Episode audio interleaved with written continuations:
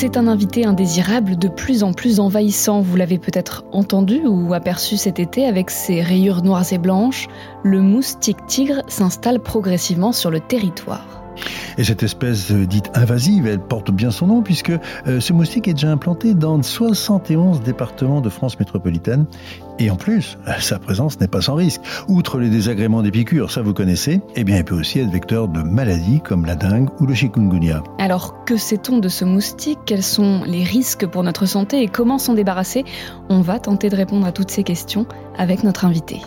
Je suis Margot Trouville, chef du service santé de BFM TV. À ses côtés, Alain Ducardonnet, consultant santé de BFM TV. Vous écoutez le podcast santé, le podcast qui prend soin de vous.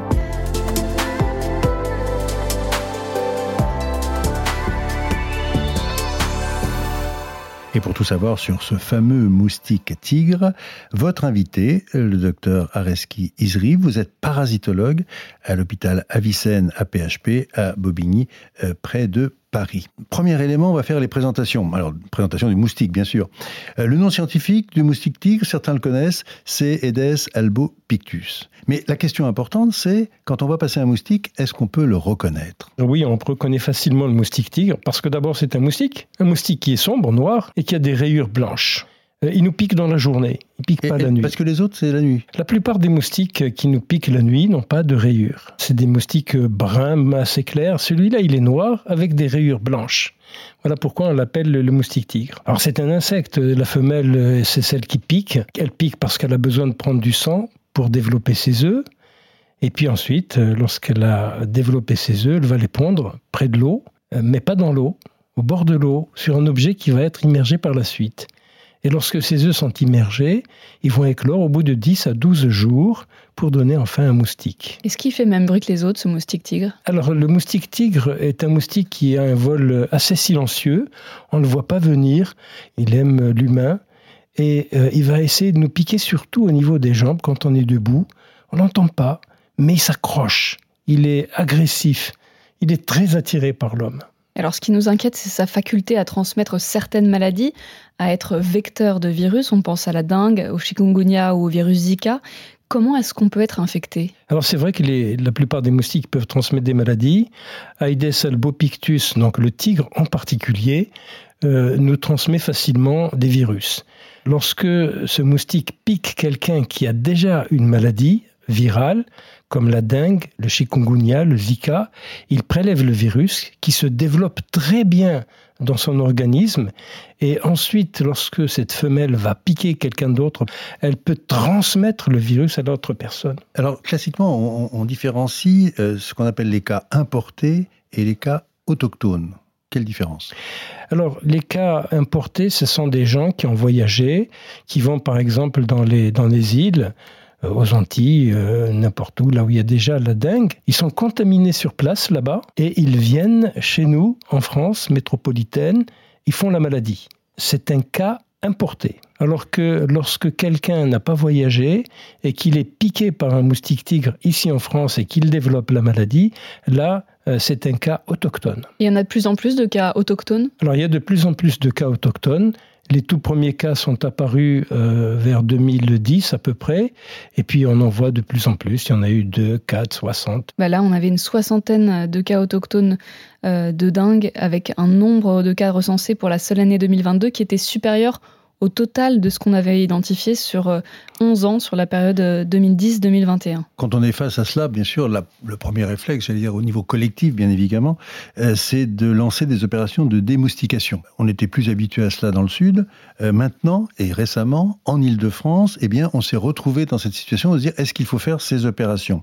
Est-ce que c'est vraiment utile et dans quel cas on doit lancer ces campagnes de démoustication? Alors la démoustication, c'est application d'insecticides en fait. Hein. C'est diffusion. Oui, c'est quoi le produit en fait Voilà, c'est souvent des insecticides, des pyrétrines en général, qui sont censés tuer le moustique. Tuer le moustique à l'état adulte et à l'état larvaire. C'est vrai que dans le sud, on connaît un petit peu ça, et surtout dans les pays où, il y a des, où la maladie est endémique. Quand est-ce qu'on lance euh, l'utilisation de ces insecticides? C'est quand il y a un cas de dengue ou de Zika ou d'une maladie transmissible par les moustiques. Et là, on, on essaye d'éviter euh, la prolifération du nombre de cas, on essaie d'éviter l'épidémie, donc on applique des insecticides. Ça ne veut pas dire qu'on va éradiquer le moustique. On sait quel est l'effet de ces insecticides sur l'homme En général, on essaye d'utiliser des insecticides peu toxiques pour l'homme, donc euh, ça quand même, il y a des précautions. L'année dernière, il y avait de nouvelles zones géographiques qui ont été euh, concernées. On a du mal à, freiner cette progression Voilà une très très bonne question, mais en fait, c'est extrêmement difficile. les moustiques tigres est très prolifique. La femelle pond beaucoup d'œufs, des centaines d'œufs. Et en plus, elle peut pondre tous les deux à quatre jours à peu près. Partout où elle a un petit peu d'eau. Et c'est comme ça qu'elle conquiert de nouveaux territoires. Ajoutez à ça euh, la chaleur, l'humidité, les territoires ne cessent de s'agrandir. Je ne pense pas qu'on puisse arrêter euh, aujourd'hui, comme ça, dans l'immédiat, l'évolution. Euh, de, ce moustique, hein, la prolifération de ce moustique. Pourquoi? Parce qu'il s'adapte très facilement. Il lui faut des petites collections d'eau. C'est pas dans les lacs ou les rivières hein, que le moustique se développe. Il se développe dans une petite collection d'eau. Vous avez oublié un seau dans le jardin, hop, il va se développer là-dedans, il va pondre là-dedans. Vous avez euh, une canalisation qui est un petit peu bouchée, il y a un peu d'eau qui se collecte, allez, il va se développer ici. Une piscine d'enfants qu'on a oubliée dans le jardin, les moustiques s'y installent. Une gouttière qui est un peu bouchée, les moustiques s'y installent. Évidemment, tout ce qui est connu, comme les, les soucoupes des pots de fleurs, etc., ça, je, je n'en parle pas. Et toutes ces petites collections d'eau, on les trouve partout y compris dans la nature. Ajouter à ça les pneus abandonnés dans la nature, même s'il n'y en a pas beaucoup. Les boîtes de conserve et autres. Avant de revenir sur ces conseils de prévention qui sont des conseils qui vont être individuels, parce que c'est quand même ça qui est, un élément important, il y a quand même une question que je voulais vous poser, parce que euh, on dit classiquement que ce moustique tigre, il évolue dans un périmètre de 150 mètres, donc c'est quand même relativement circonscrit. Alors pourquoi il se développe autant? Alors je vous dis, il s'adapte parfaitement à beaucoup de situations nouvelles, et en plus, euh, c'est un grand voyageur il profite de tous nos moyens de transport pour euh, aller conquérir de nouveaux territoires. Donc il prend l'avion Il prend l'avion, il prend la voiture, il prend le camion, il prend le, train. Euh, il voyage partout. Hein. Euh, et, dès qu'il arrive quelque part, eh bien il sort. Si les conditions de température et d'humidité sont bonnes, il s'installe. C'est quoi les bonnes conditions de température? Mais Il faut la chaleur et de l'eau. Hein. C'est pas, pas compliqué. Hein. Cette année, il a fait assez chaud au mois de juillet. Euh, croyez-moi que ça a favorisé aussi la dissémination. Alors j'ai une petite question toute bête, mais en fin de compte, le moustique, est-ce qu'il voit bien l'homme ou est-ce qu'il sent l'homme? Alors les deux, je dirais. Il a quand même des yeux à facettes qui lui permettent de repérer un petit peu les, les, cibles. Et puis surtout, avec ses antennes, il peut percevoir à la fois la chaleur et puis le CO2 qui sont émis par l'homme. Donc la lumière, ça, ça l'attire Parce qu'on dit toujours, il faut pas allumer la lumière, il faut l'éteindre, il faut, le moustique va rentrer. Est-ce que c'est C'est un moustique qui agit dans la journée. C'est pas la nuit.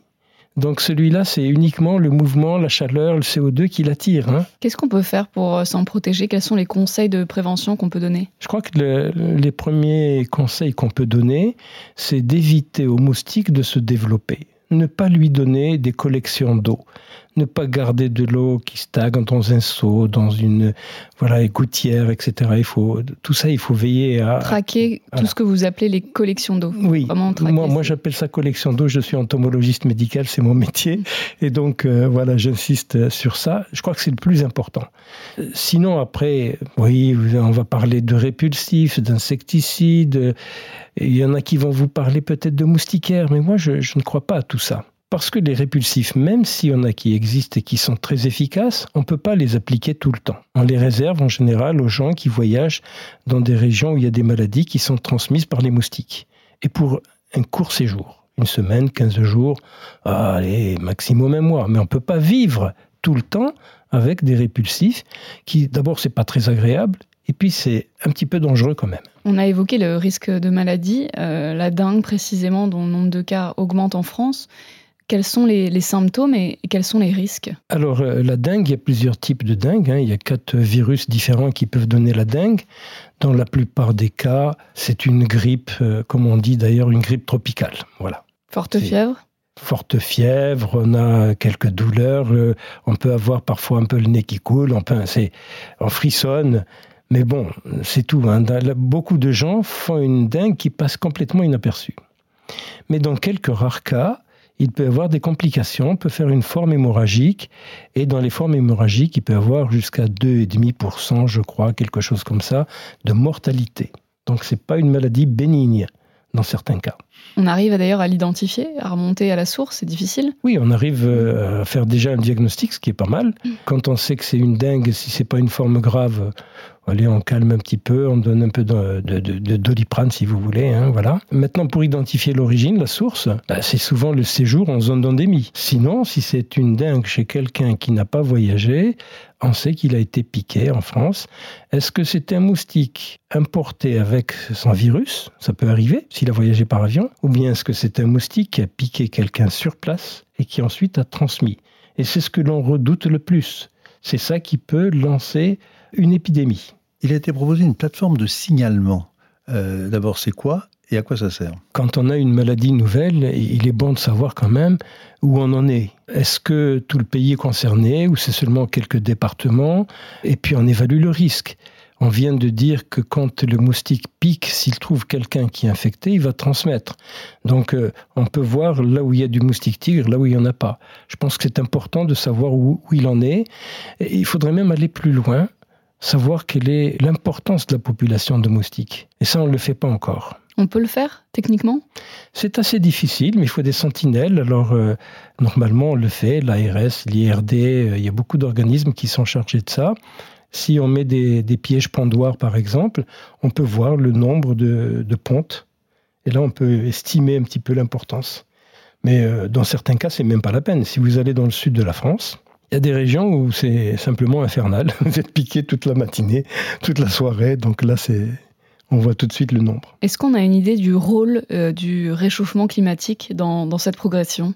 Oui, c'est évident. Hein. Plus euh, il fait chaud euh, et plus on a de maladies qui vont arriver. Chaleur, plus humidité. S'il fait chaud, que vous avez des collections d'eau, forcément il y a des moustiques. Donc le réchauffement va vers ça. Hein. Alors récemment, le, COVARS, vous savez, ce comité de veille et d'anticipation des risques sanitaires, eh bien s'est prononcé, il a dit qu'il faut vraiment s'attendre dans les années à venir à une hausse euh, des cas de dengue, de Zika et de chikungunya, donc ces maladies dont on vient de parler, dont les moustiques, en particulier tigres, sont vecteurs.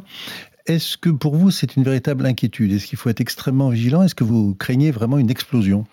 Bah, inquiétude, je ne sais pas s'il faut utiliser ce terme, mais ça me paraît évident qu'avec le réchauffement climatique, avec euh, le nombre euh, toujours croissant de, voyageurs, on va avoir euh, beaucoup de, plus en plus de moustiques et donc de maladies transmissibles. Ça, c'est inévitable, que ce soit la dengue, le chikungunya ou le zika. Et d'autres maladies aussi, hein, pas seulement liées aux moustiques tigres. On a d'autres insectes qui transmettent d'autres maladies. On attend des, grands événements internationaux, je pense au, JO l'an prochain ou dans un futur beaucoup plus proche, euh, la Coupe du Monde de rugby. Est-ce que ça représente un risque, ce genre d'événement? Il est évident que euh, l'arrivée massive de beaucoup de monde, euh, de population, plus le réchauffement, plus la chaleur, surtout ces JO vont avoir lieu au mois de juillet, donc quand il fait chaud, il y, a, des risques qui sont inévitables. Hein. mais je pense que les autorités sont bien au courant des choses et qu'elles ont pris les précautions nécessaires. Alors on a parlé, une petite dernière question rapide, on a parlé beaucoup du moustique tigre. Est-ce qu'il y a d'autres espèces, est-ce qu'il y a d'autres insectes qu'il faudrait vraiment surveiller? Nous avons par exemple un petit insecte qu'on trouve beaucoup dans le sud de la France, qui est le phlébotum. Le phlébotum qui transmet la leishmaniose. Il transmet aussi des maladies virales qui donnent des méningites, des méningoencéphalites. Et ça, on a déjà eu une réunion en 98, si j'ai bonne mémoire, pour parler du réchauffement climatique et de la montée des nouvelles maladies, c'est sûr qu'on va avoir de nouvelles maladies qui vont arriver. Voilà, par exemple le phlébotum, il peut en avoir d'autres, hein. les anophèles, on peut les revoir, et d'autres. Merci beaucoup, docteur Ezri, pour cet éclairage. Merci d'avoir écouté euh, le podcast Santé. Si vous avez aimé cet épisode, n'hésitez pas à nous laisser un commentaire ou une note et à le partager autour de vous. Et puis nous, euh, si vous le voulez bien, on se retrouve la semaine prochaine pour un nouvel épisode. Et d'ici là, prenez, soin, de vous.